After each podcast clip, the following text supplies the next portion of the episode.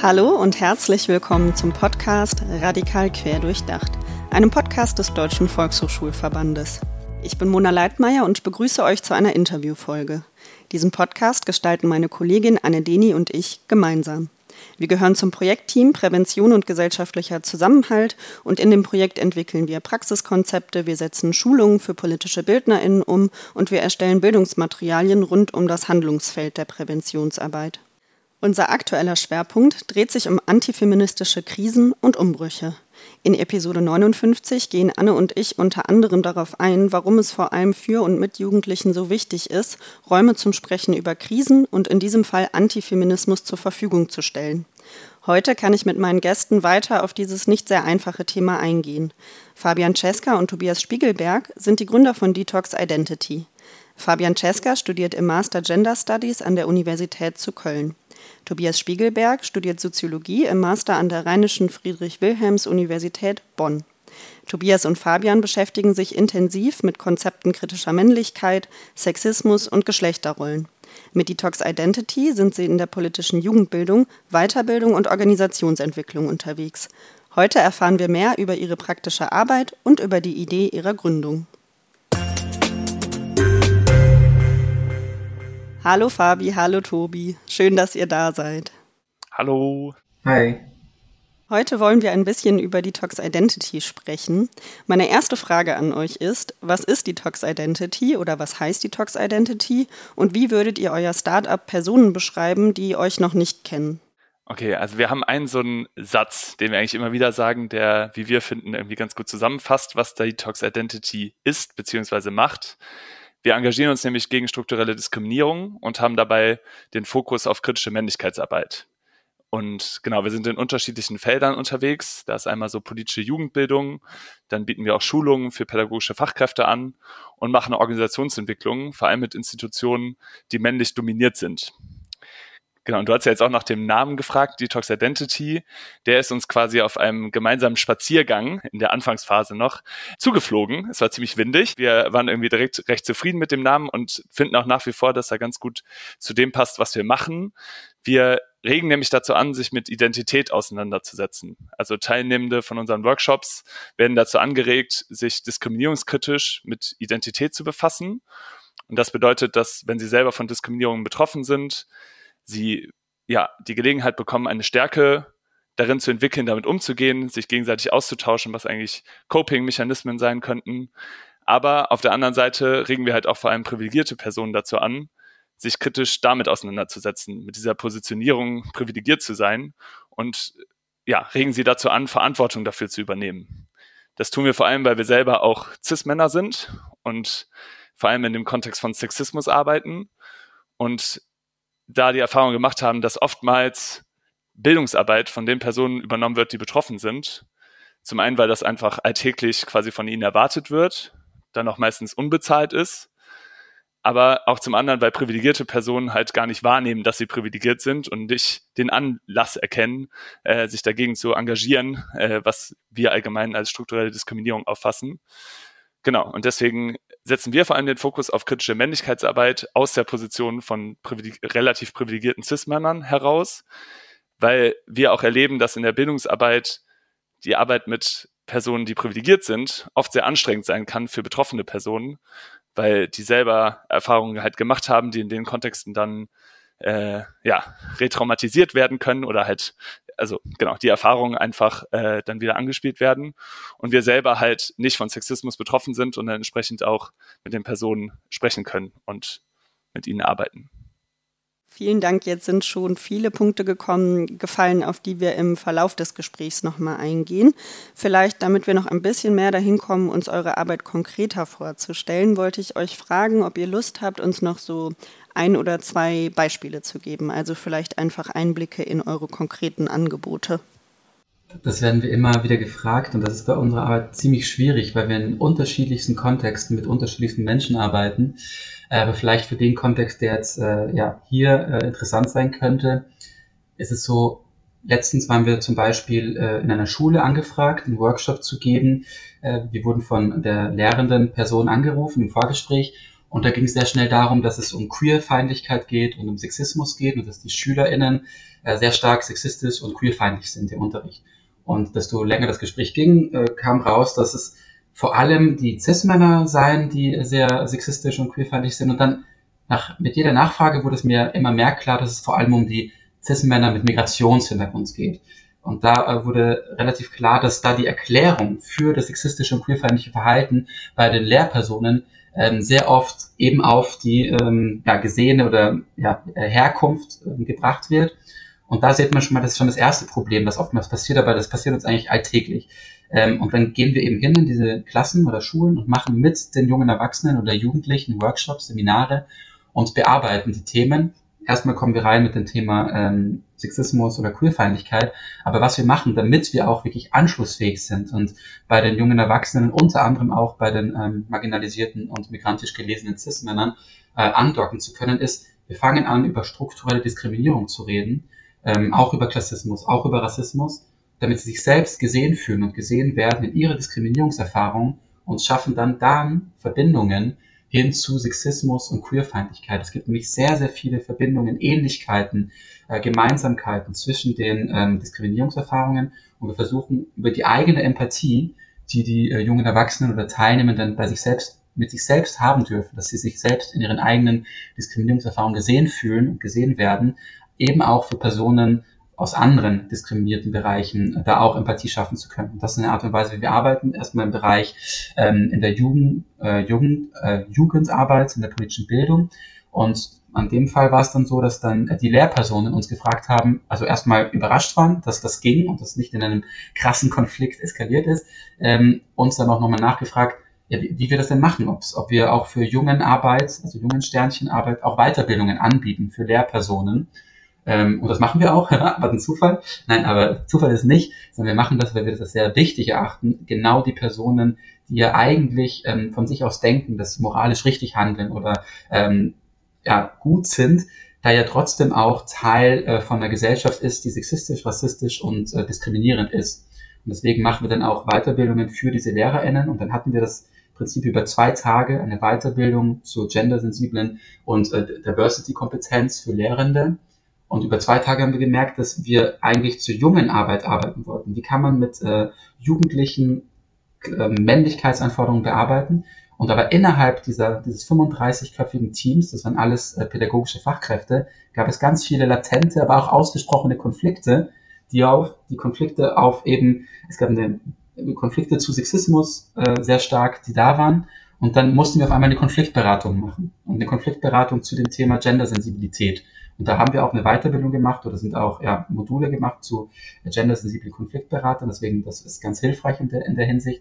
Aber dass wir eigentlich mit dem Thema kommen und dann die Konflikte, die eigentlich besprochen werden müssen, innerhalb der Gruppe ist, die wir bearbeiten wollen. Das heißt, es ist immer ein Pendeln zwischen Konfliktberatung und aber auch klar eine Weiterbildung dann für die pädagogischen Fachkräfte. Das ist so ein kleiner Einblick.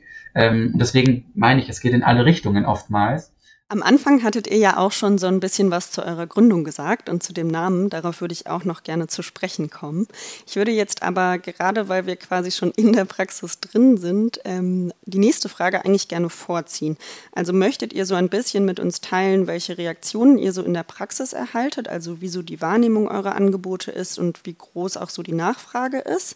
Also das war jetzt ein sehr konkretes Beispiel aus der politischen Jugendbildung oder auch aus dem schulischen Kontext. Und in der Bildungsarbeit, in der wir so tätig sind, ist schon auch ein großer Erfahrungswert, dass die Sensibilität von diesen Themen und auch von dem Zusammendenken verschiedener Diskriminierungskategorien und so weiter im schulischen Raum viel zu wenig behandelt wird, aber da noch am ehesten aufkommt oder angesprochen wird. Das ist aber ja auch nur ein Bereich, in dem ihr arbeitet. Und ich glaube, um nochmal so ein umfassendes Bild zu bekommen, würde ich mich freuen, wenn ihr darüber nochmal so eine kleine Einordnung geben könntet. Danke, Mona. Jetzt, jetzt hast du mich, you got me started. Das sind die Themen, die mich am meisten interessieren, die Reaktionen und was das, äh, was das bedeutet.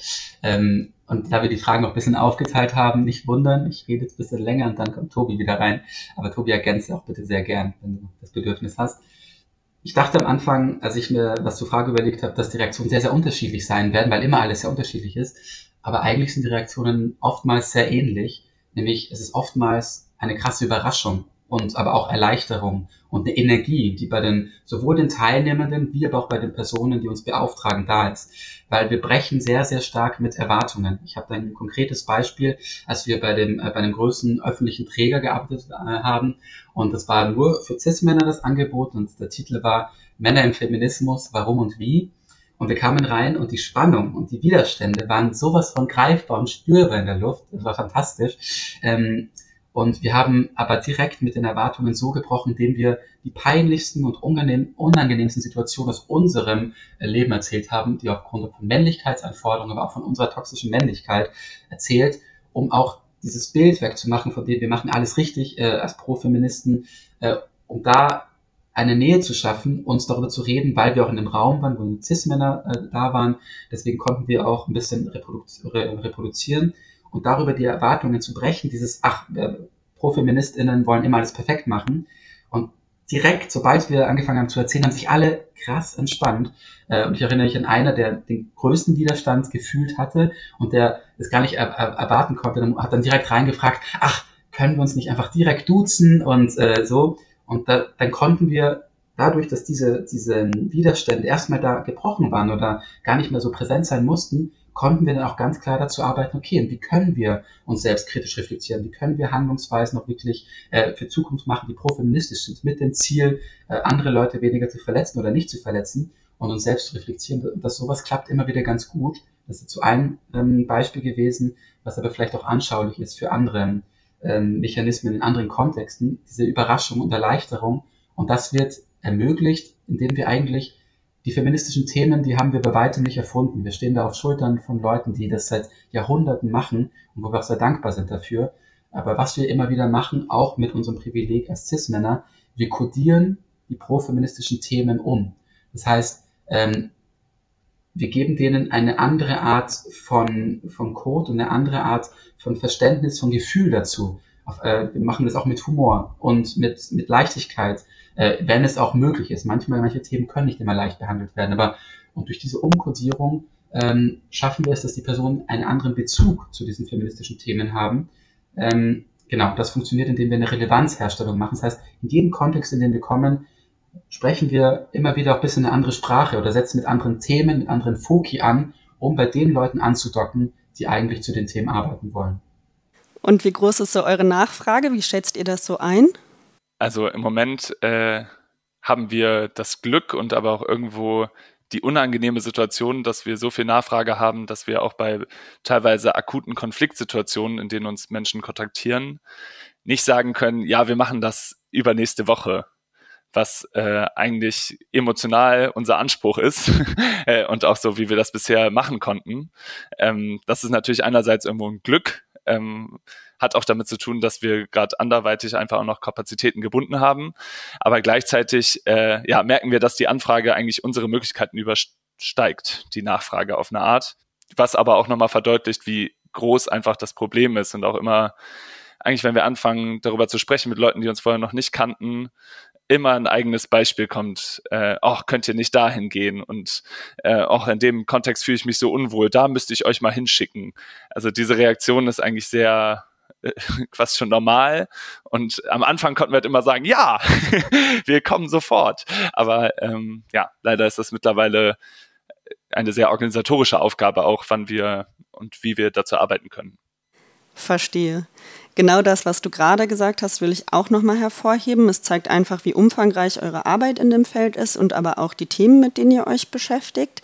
Vielleicht ist das ein ganz guter Übergang, um nochmal ganz kurz zurückzugehen zu der Frage, wie die Idee entstanden ist. Also wir haben jetzt schon ein bisschen gehört, wie euer Name entstanden ist. Ähm, aber vielleicht möchtet ihr auch nochmal aus eurer Perspektive runterbrechen in ein, zwei, drei Punkten, was euch bei der Gründung besonders wichtig war, weil ähm, ich finde genau das, was du gerade gesagt hast, dass man am Anfang, und das geht ja oft schnell, dass man am Anfang merkt, okay, es ist ein großer Bedarf da, dem möchten wir nachkommen. Jetzt hast du gerade gesagt, die Nachfrage ist eigentlich immer größer als das Angebot, das man schaffen kann. Wie würdet ihr das gerade so einordnen? Dazu vielleicht unsere, sag ich mal, Gründungsgeschichte. Wir bewegen uns teilweise auch einfach institutionell bedingt in so Start-up-Kreisen. Und unsere Gründungsgeschichte, nach der oft gefragt wird, ist ein bisschen anders als bei den anderen. Weil im Prinzip ist das eigentlich aus dem Aktionismus heraus entstanden. Also wir haben uns vor sieben Jahren und auch schon eine Weile davor äh, angefangen, intensiver mit feministischer Theorie zu befassen und so unsere eigenen Berührungspunkte damit kennengelernt und waren sehr, sehr emotional in diese Prozesse involviert.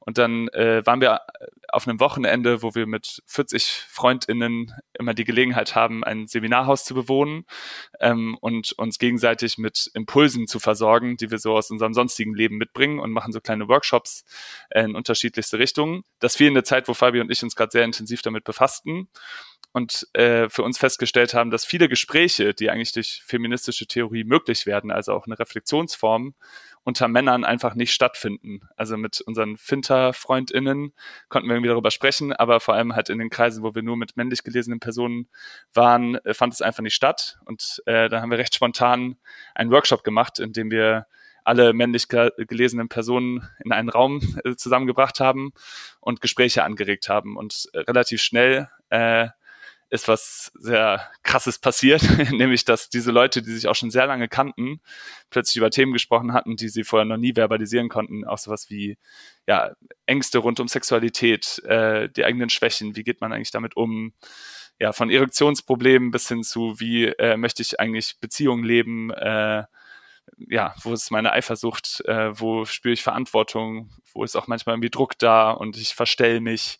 Und das war eine sehr, sehr schöne Erfahrung, woraus dann auch unsere ersten Workshops im Prinzip entstanden sind, weil danach Personen davon gehört haben und dadurch wurde es so ein bisschen wie der Startschuss äh, für unsere Arbeit, die dann erstmal so neben dem Studium entlang lief. Und äh, wir aber irgendwann gemerkt haben, wir lieben es so sehr, irgendwie diese Räume anzuleiten und zu gestalten und da, darin so viel zu lernen, dass wir gesagt haben, wir möchten uns professionalisieren. Lief es institutionell darauf hinaus, dass wir uns gegründet haben.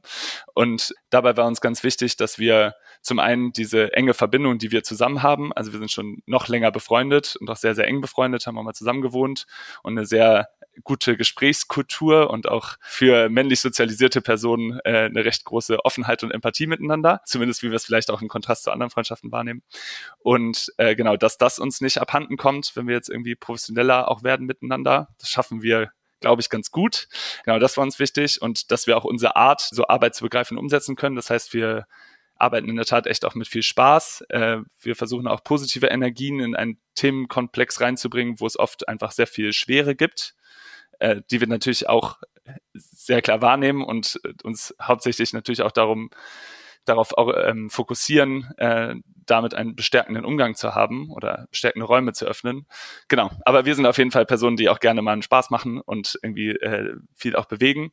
Und ähm, ja, was uns dann noch ganz wichtig ist, äh, als wir dann so kritische Männlichkeitsarbeit immer kennengelernt haben, dass wir nicht Maskulinisten sind, dass wir nicht quasi eine Reproduktion von männlichen Geschlechterrollen äh, als Ziel haben oder beziehungsweise eine Bestärkung in so männlicher Identität, sondern im Endeffekt ist unser Ziel die Dekonstruktion von Geschlecht überhaupt und auch von Männlichkeit. Und das ist so unsere profeministische Ausrichtung, nach der wir, nach dessen Maßstab wir uns auch immer wieder reflektieren und dabei auch Personen von Finterpersonen und auch intersektionale Perspektiven mit einbeziehen. Auch super glücklich sind, dass wir jetzt seit einem Jahr Maike dabei haben, die einfach auch nochmal eine Flinter-Perspektive mit reinbringt und auch eine tanzpädagogische, also auch auf Körper bezogene Perspektive, was super wertvoll ist und unseren Lernraum gigantisch vergrößert. Das ist uns auf jeden Fall, glaube ich, wichtig gewesen und wird immer wichtiger, dass wir halt auch einfach andere Positionierungen und Perspektiven mit einbeziehen und auch demütig darin sind, dass wir viele Dinge auch einfach nicht wissen und äh, deswegen auch einfach viel zuhören und fragen. Auch hier nochmal vielen Dank für diesen sehr detaillierten Einblick. Ich überlege gerade, es gibt ganz viele Dinge, die mich auch zum Weiterdenken bringen. Das finde ich auch ganz schön. Und was ich jetzt viel rausgehört habe, ist, dass es euch viel darum geht, ähm, Austauschräume zu schaffen in unterschiedlichen Kontexten, dass das auch eine Grundidee war oder so ein Hauptgrund, der euch überhaupt zusammengebracht hat, dass es viel auch mit Vertrauensarbeit zu tun hat und ähm, man, glaube ich, sehr bereit sein muss, sich mit sich selber auseinanderzusetzen, um beispielsweise auch Emotionen mit in Bildungsarbeit reinzubringen und so weiter. Das ist auf jeden Fall ein Ansatz, ähm, der uns oder mir auch sehr wichtig ist und eben auch so eine Körperkomponente mitzudenken. Und all das, was ihr jetzt gerade gesagt habt, ihr habt jetzt auch schon mehrfach gesagt, dass ihr eure Haltung als profeministisch bezeichnen würdet. Der Themenschwerpunkt in unserem Podcast jetzt gerade ist ja auch Antifeminismus und da gibt es ja unterschiedliche Perspektiven drauf, sage ich mal. Lasse ich mal so stehen. Aber genau, ob man dann jetzt über Antifeminismus, Feminismus, Profeminismus, intersektionaler Feminismus und so weiter spricht, glaube ich, muss man je nach Kontext differenzieren. Ich wollte euch aber noch mal ganz konkret fragen, was versteht ihr jeweils unter Profeminismus? Also möchtet ihr das auch noch mal konkretisieren und dann mit Bezug auf die Vermittlung von Männlichkeitsarbeit? Genau, ich glaube, so eine der Grundideen habe ich eben genannt, dass es einfach darum geht, im Endeffekt Teil des feministischen Kampfes oder der feministischen Bewegung zu sein. Und da komme ich äh, direkt auf einen anderen für mich sehr wichtigen Punkt, nämlich dass es äh, genau für, für uns wichtig ist zu differenzieren, in was für einem Kontext bewegen wir uns. Wir machen sehr viel pädagogische Arbeit. Äh, da sind gewisse Methoden und auch Haltungen wichtig. Auch eine sehr, also wir, wir verstehen uns selber als systemisch denkend oder davon zumindest inspiriert, dass es viel darum geht, so den Personen zu ermöglichen, eigenen Zugang äh, zu den Themen zu bekommen. Also auch erstmal Räume jeweils für Personen zu schaffen, dass sie irgendwie selber ins Denken und Sprechen und Fühlen kommen äh, zu den Themen. Ähm, und gleichzeitig halt immer so eine politische Richtung auch äh, immer wieder mitzugeben und auch beispielsweise die Räume durch, durch Fragen, die wir stellen, zu denen dann reflektiert wird, schon so zu gestalten, dass es einem feministischen Anspruch gerecht wird. Und das ist oftmals ähm, eine andere Haltung, als wie wir sie selbst politisch oder auch aktivistisch haben, wo man einfach mehr Hatte braucht, wo es auch mehr um Raumverteilung geht, wo es auch mehr um Klarheit geht, auch in ja, auch in Widerstand und Gegenwiderstand. Genau, das, das ist auf jeden Fall irgendwie ein anderer Kontext, in dem man sich bewegt, wenn man politisch arbeitet, als wenn man pädagogisch arbeitet. Das merken wir sehr stark. Und das unterscheidet sich dann auch noch vom privaten Kontext. Also wenn wir quasi als Privatperson unterwegs sind und natürlich jetzt auch sehr viel mit den Themen verbunden werden, da auch nochmal eine eigene Herangehensweise irgendwie sinnvoll ist, erleben wir, ja, um die Themen voranzubringen. Ähm, das wären, glaube ich, zwei Punkte, die mir sehr wichtig sind. Und was wir selber merken, ist halt, dass wirklich die Nähe zu den Personen, mit denen wir arbeiten, total entscheidend ist oder beziehungsweise auch die Sprache, die wir dann sprechen in dem Kurs, maßgeblich gestaltet werden muss von den Personen, mit denen wir arbeiten. Sonst entsteht immer diese Diskrepanz und dann irgendwie ein Gefühl von geleitet werden. Und ja, wir merken, dass es irgendwie gut funktioniert, wenn die Personen irgendwie sich aktiv selber dazu entscheiden, irgendwie die Schritte mitzugehen, äh, die wir ihnen anbieten. So. Vielleicht noch äh, eine Ergänzung, das sind doch Themen, die, die Tobi und ich auch äh, stundenlang bequatschen können und auch nicht immer einig sind. Also, und das liegt, das haben wir jetzt auch gemerkt, das wissen wir auch schon in mehreren Jahren, ähm, dass wir auch sehr unterschiedlich positioniert sind. Also wir beide als Cis-Männer äh, und trotzdem aufgrund meiner ähm, Positionierung als Person of Color, also als nicht weiße, als nicht weißer Cis-Mann, äh, habe ich da auch noch oftmals vielleicht eine etwas ähm, forderndere äh, Position und auch den Wunsch, auch dann nicht immer alles äh, so richtig zu machen und die ganzen Codes nicht immer so äh, perfekt, ähm, die kritischen Männlichkeitscodes perfekt ausleben zu müssen, dass es in mir sehr stark um Wirksamkeit geht oder uns auch sehr stark um Wirksamkeit geht und mit dem Ziel, dass wir ein Ziel haben im Kopf, was wollen wir eigentlich auch mit äh, den Menschen im Raum erreichen, was, äh, wo, wo treffen wir sie an und wo können wir uns vorstellen, wo es hingehen kann.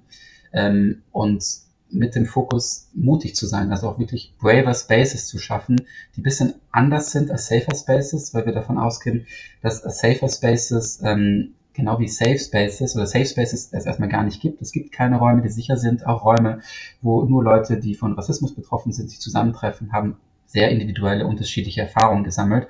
Das nochmal klar sagen, dass das, äh, deswegen reden wir immer wieder von safer Spaces, aber wir wollen auch braver Spaces erlauben, ermöglichen, wo wir auch miteinander streiten und äh, nicht immer der gleichen Meinung sind, aber aufgrund von ähm, bestimmten Zielen, die wir uns setzen und bestimmten Art und Weisen, wie wir miteinander leben wollen und auch in dem Wissen, dass wir, das ist eine Wette, Wette auf die Zukunft, nicht wissen, wohin es geht, aber wissen, äh, was es nicht mehr sein soll. Und was es nicht mehr sein soll, das ist relativ, wenn nicht sogar sehr glasklar momentan und da auch ein bisschen ähm, ja, mutiger als vielleicht, als vielleicht noch genau, mutig sein. Mutiges falsch oder mutig sein, äh, auch in, nicht in der Angst, etwas falsch zu machen, sondern in der Hoffnung, vieles richtig zu machen. Genau. Darf ich dazu noch eine Verständnisfrage stellen? Oder keine Verständnisfrage, sondern eher eine Zwischenfrage. Ähm, Fabi, du hattest jetzt gerade auch davon gesprochen, dass es euch viel um gemeinsame Ziele geht oder um Ziele in den Räumen und in den Gruppen, mit denen ihr seid. Ich wollte eigentlich nur fragen, ob du dafür vielleicht noch ein Beispiel geben möchtest, weil ich das immer auch schön finde, wenn man sich das dann nochmal anschaulicher vorstellen kann. Oder vielleicht nochmal anders formuliert, was sind so Momente, die euch auch in der Arbeit bestärken und die euch dann auch zeigen, so, okay, das ist zum Beispiel ein gemeinsames Ziel, bei dem wir hier weitergehen können. Ich habe jetzt ganz viele Beispiele aus unterschiedlichsten Kontexten. Äh, ich habe den politischen Bildungskontext schon erwähnt, deswegen mache ich jetzt mal einen anderen. Ähm, wir machen auch immer wieder ähm, Weiterbildungen, aber auch Organisationsentwicklungen für größere Organisationen. Jetzt äh, letztens war beim Schauspiel Köln äh, ein Beispiel, wo wir mit Geschäftsführenden vom Schauspiel Köln ähm, einen Tagesworkshop gemacht haben, aber der jetzt auch in eine längere Prozessbegleitung höchstwahrscheinlich resultieren wird. Mm, und was uns da aufgefallen ist, war eine, eine, eine Klarheit in dem, was nicht geht. Also eine Klarheit in, naja, es gibt ja von oben die Strukturen, die so sind, wie sie sind. Und deswegen äh, können wir vielleicht, äh, Diskriminierungssensibilität ist zwar ein schönes Ziel, aber das geht in manchen Kontexten im Theater vielleicht auch gar nicht so, wie wir uns das vorstellen wollen, weil wir uns sind die Hände gebunden. Und da erstmal die Rückspiegelung, naja, wir reden jetzt gerade mit den Geschäftsführenden, äh, wenn, wenn euch die Hände gebunden sind, was, was denken dann die Leute, die weiter sind unter euch? Also schon mal das erste Rückkopplung oder Rückspiegelung und dann nochmal zu merken, was da in dem passiert. So, oh ja, eigentlich sind wir ja in relativ machtvollen Positionen. Das heißt, das, worüber wir uns beschweren, ist auch etwas, wo wir selbst sehr stark daran beteiligt sind. Ähm, und das zweite, äh, genau diese, diese solidarische Betriebskultur, die Sie von oben gefordert haben, durch die Spiegelung für sich selbst wahrzunehmen und da zu merken, was da eigentlich möglich ist innerhalb ihrer Position. Und es ging auch um solidarische Betriebskultur. Und dann zu merken, durch die Konfrontation, wir haben eine relativ ehrliche und radikale Konfrontation gemacht, die aber mit sehr, sehr viel Spaß und auch Bewegung und Humor gekoppelt war. Und das war, das war auch eine, wir wussten nicht, ob das klappt oder nicht, keine Ahnung, das sind machtvolle Menschen, die da sitzen. Ähm, aber da am Schluss war eine Energie und Wunsch, Sachen zu verändern innerhalb äh, des Schauspiel Kölns, die, die wir am Anfang des Tages niemals erwartet hätten. Und das vielleicht so als, als kleines Beispiel dazu. Das ist ein sehr schönes Beispiel, wie ich finde. Und Tobi hat vielleicht auch noch über ja, dadurch, dass Fabi gerade irgendwie dieses Beispiel nochmal beschrieben hat, bin ich auch nochmal irgendwie gedanklich und emotional da durchgereist. Und äh, ein Moment, der mich besonders bewegt hat, war irgendwie, dass das gemeinsam erkannt wurde, wir müssen uns mehr sehen lernen und brauchen erstmal dafür natürlich irgendwie Zeit und Ressourcen und so. Aber dass jede Person einfach ja eine unterschiedliche Prägung und Positionierung mitbringt, die auch eine bestimmte Brille ergibt, in, durch die die Person dann wiederum andere wahrnimmt, auch im Team und äh, ja, irgendwie das eigene, das eigene Leid natürlich immer emotional am greifbarsten ist und das sehr stark prägt, aber halt irgendwie es wichtig ist, auch anderen Personen zuzuhören, die zu sehen darin, was sie eigentlich erleben, auch den wirklich zuzuhören. Das ist halt wirklich so ein, äh, ja, und dafür braucht es oft Zeit und auch eine Entscheidung zuzuhören zu wollen. Und das, äh, ja, als das so gemeinsam formuliert wurde, war es auf jeden Fall einer mal so ein Gänsehautmoment, ähm, der uns auch immer wieder antreibt in der, also oder was immer wieder schön ist, äh, dass, dass wir irgendwie Gelegenheit haben, sowas zu erleben, auch in unserer Arbeit. Das ist auch ein sehr schönes Beispiel, wie ich finde. Vor allem freut mich, dass es jetzt gerade auch noch mal so ein bisschen darum ging, dass gerade wenn es um solidarische Betriebskultur, glaube ich, habt ihr es genannt, ähm, dass man wirklich auch dahin kommen muss zu schauen, okay, wie sieht es denn in den machtvolleren Positionen aus? Und die sind eben meistens cis-männlich besetzt. Und genau, dass dieser Anspruch ganz oft ja sehr groß ist, auch zu sagen, wir wollen Dinge verändern, aber wo fängt man an? Und ich freue mich, dass ihr gerade ein Beispiel genannt habt, was es einfach nochmal konkreter gemacht hat, weil ich glaube, dass ganz oft auch so Hürden und dieses nicht so ganz Wissen, wie man sich mit der eigenen Rolle auch auseinandersetzen kann, eben in einem Austauschraum, in einem Braver Space, auch mit einer emotionalen Rückendeckung, wenn ich es jetzt mal so nennen darf. Also auch, dass ähm, Dinge gesagt werden dürfen und gefühlt werden dürfen. Ähm, ja, dass das nicht immer so einfach ist. Und jetzt haben wir ein bisschen was über eure Gründung gehört, über eure bisherigen Erfahrungen, ein Stück weit vielleicht auch da, wo ihr gerade steht. Aber genau, ich wollte euch nochmal fragen, wo steht ihr gerade? So richtig haben wir es noch nicht gehört, wenn ihr dazu nochmal was sagen wollt und was ihr euch für die Zukunft wünscht. Ich habe eigentlich noch einen, einen Zwischenpunkt für die Frage davor, aber also dieses, was ist uns besonders wichtig für feministische Männlichkeitsarbeit? Ja, sehr gerne. Eine Sache, die, die, selten thematisiert wird bei profeministischer Männlichkeitsarbeit. Wir arbeiten sehr viel in Kontexten, die jetzt nicht unbedingt nur linke Kontexte sind, aber wir arbeiten auch in linken Kontexten. Und äh, oftmals, äh, was in ähm, linken Kontexten auch passiert, vor allem in kritischen Männlichkeitskontexten, das weniger wird, muss man auf jeden Fall sagen, aber was äh, nach wie vor da ist und wo wir beide auch äh, Teil davon sind und wo wir uns selbst immer wieder abchecken müssen und ähm, auch mit Flinterpersonen uns radikal kritisieren und fertig lassen machen müssen, und uns was wirklich wichtig ist, oder so, wenn, also, ihr wisst, was ich meine, ähm, ist dieses sehr stark bei kritischer Männlichkeit sich um sich selbst drehen, um die eigenen Privilegien und um die Scham und das Leid und ähm, was, was alles mit einem selbst zu tun hat, was total wichtig ist, ähm, aber sehr oft auch sehr stark dabei bleibt ähm, und gar nicht, dann vergessen wird, dass es auch Handlungsalternativen oder Handlungskonsequenzen geben muss und wenn dieses, dieses Leid ist oftmals damit verknüpft, dass noch viel schlimmeres Leid bei anderen Personen äh, gegeben hat, aufgrund dieser Scham. Also ich rede jetzt von sexualisierter Gewalt oder Täterschaft. Und da ist es sehr, sehr oft so, dass im Mittelpunkt die, die eigene, woher kam das, wie könnte das sein, dass ich das so gemacht habe und so, ähm, dass es dabei bleibt. Und dass natürlich auch, wenn, wenn das besprochen wird, es auch eine Wichtigkeit hat in einem safer Space, wenn jetzt nur Cis-Männer ihre Täterschaft miteinander besprechen, es wichtig ist, dass es sowas gibt, aber dass es da ganz klar auch relativ schnell ähm, erstmal eine Spiegelung braucht, vielleicht nicht nur bei sich zu bleiben, sondern was bedeutet auch für andere Leute und aber auch ganz klar, was heißt das jetzt für die Zukunft? Was muss ich an mir auch verändern? Was bedeutet das für mich? Und nicht inwieweit drehe ich mich nur um mich und kreise mich und weiß nicht mehr, wie ich dann handeln soll, sondern ganz klar sich verändern. Und weil man das will, weil es nicht darum geht, ich optimiere mich, sondern es geht darum, ich will manche Sachen nicht mehr sein, ich will die Sachen nicht mehr tun.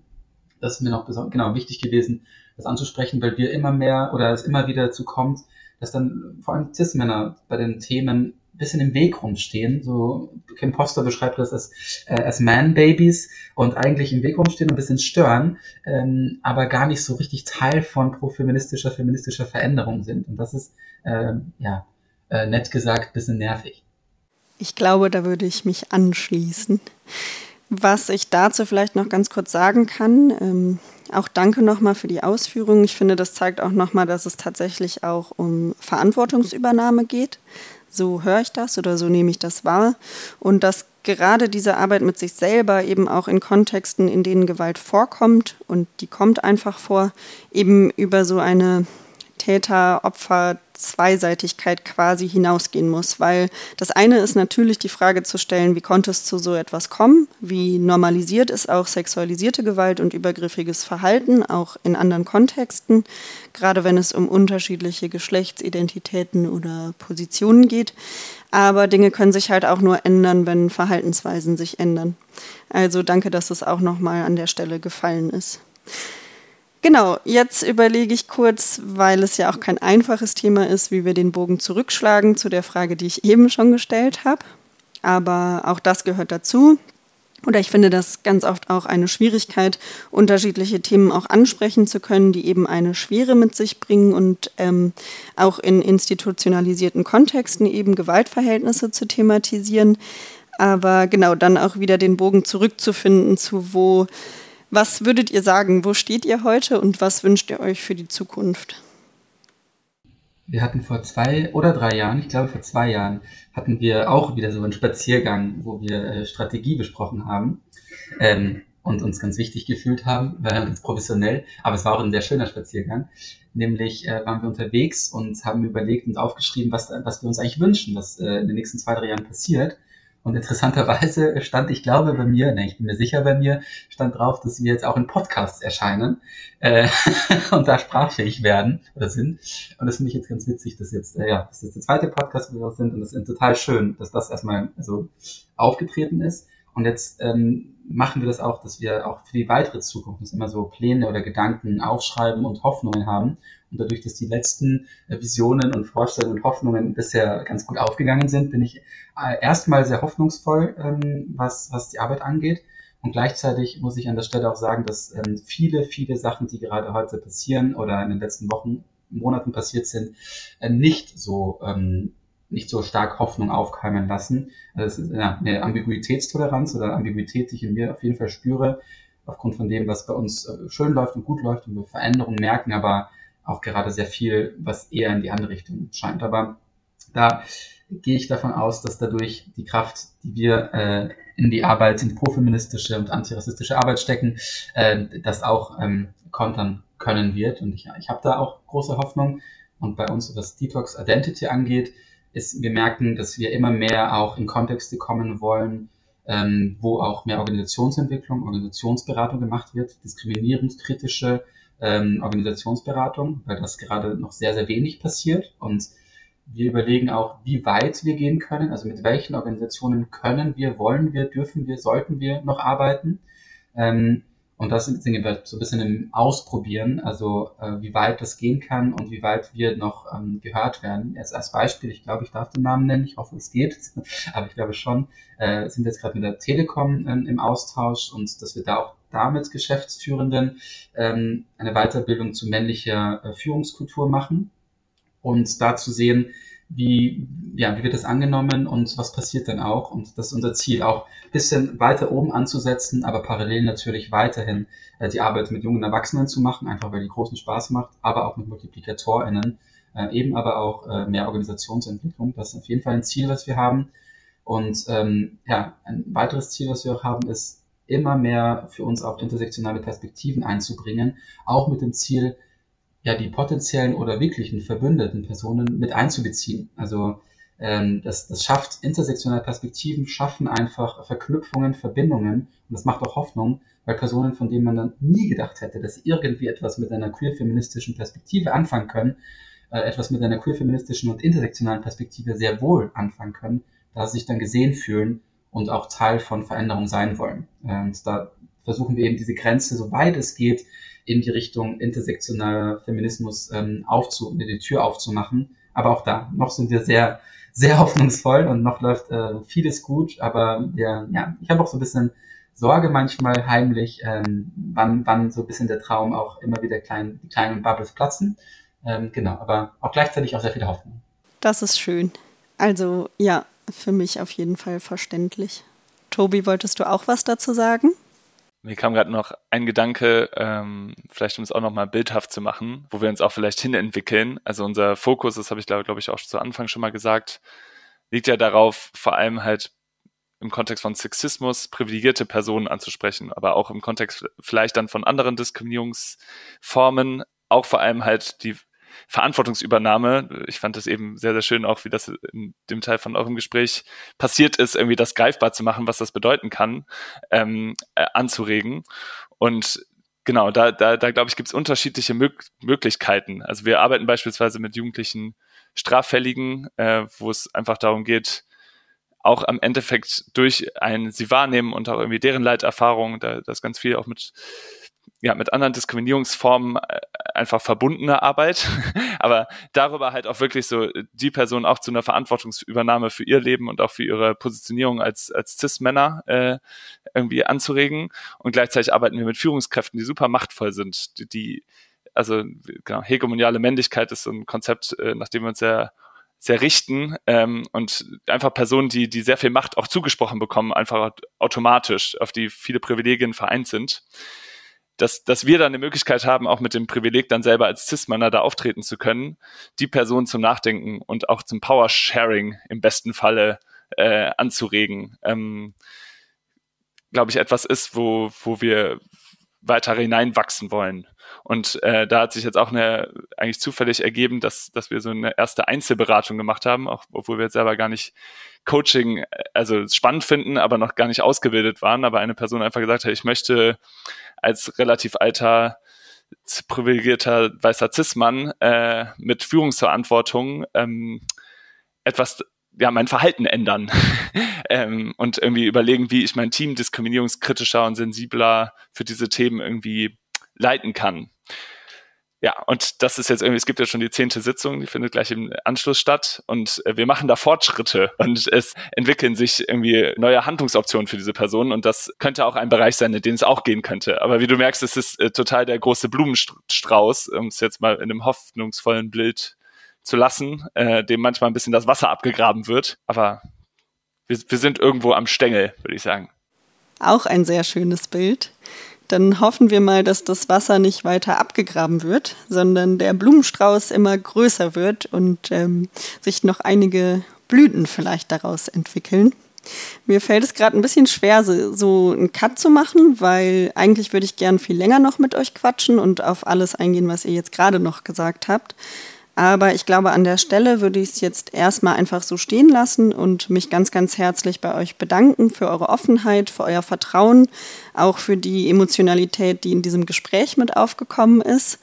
Und bevor wir aber rausgehen, würde ich euch gerne auch das Schlusswort überlassen. Also ähm, wir haben jetzt schon ganz viele Dinge von euch gehört, aber wenn ihr noch weitere Punkte habt, die euch wichtig sind und die ihr gerne in diesem Raum noch loswerden möchtet, dann habt ihr jetzt die Möglichkeit dazu uns ist wichtig, eigentlich gerade, wir befinden uns in einem äh, super spannenden Lernprozess gerade. Wir haben ein Projekt, ein Forschungsprojekt gerade, äh, gemeinsam mit Maike, äh, wo wir Widerstände von CIS-Männern äh, in feministischer Bildungsarbeit erforschen und die auch antifeministische Tendenzen haben. Und wir haben da super viel gelernt über die letzten Monate und haben gemerkt, es gibt Möglichkeiten, damit methodisch umzugehen, in was für einem Kontext auch immer. Und wir sind gerade dabei, diese Möglichkeiten zusammenzutragen und werden äh, Anfang nächstes Jahres, nächsten Jahres das hoffentlich auch veröffentlichen. Also wir werden es veröffentlichen, nicht nur hoffentlich, wir müssen es veröffentlichen und hoffen damit auch äh, quasi in Papierform oder auch digitaler Form eine Unterstützung geben zu können für so viele Personen, die in feministischer Bildungsarbeit aktiv sind und da auf Widerstände stoßen von Cis-Männern und merken so, boah, ich weiß nicht, wie ich damit gerade umgehen soll. Und da dann halt irgendwie Anhaltspunkt zu liefern, äh, genau, und auch natürlich für die Person ansprechbar zu sein, aber zumindest, ja, dass da auch schon mal ein Multiplikatorinnen-Effekt drüber entsteht, ähm, dass wir die, die Lernimpulse, äh, die wir jetzt gerade zusammengetragen haben, auch weitergeben können. Ja, genau, das war noch wichtig zu sagen und dass man die Hoffnung in auch eine irgendwie konstruktive Bearbeitung und ein gemeinsames Sprechen über diese Themen behalten darf und sollte, weil ja, es wichtig ist, glaube ich, miteinander im Gespräch zu bleiben und sich gegenseitig zu sehen, sich auch Zeit zu nehmen, Personen empathisch begegnen zu können. Ja, ich wollte dir auch nur Danke sagen. Es war sehr schön, mit dir zu sprechen und äh, hat irgendwie auch nochmal für mich voll viel klar gemacht und auch, ja, war sehr spannend. Ja, danke dir auch, also auch von meiner Seite. Und das war die Interviewfolge mit Fabian Cesca und Tobias Spiegelberg.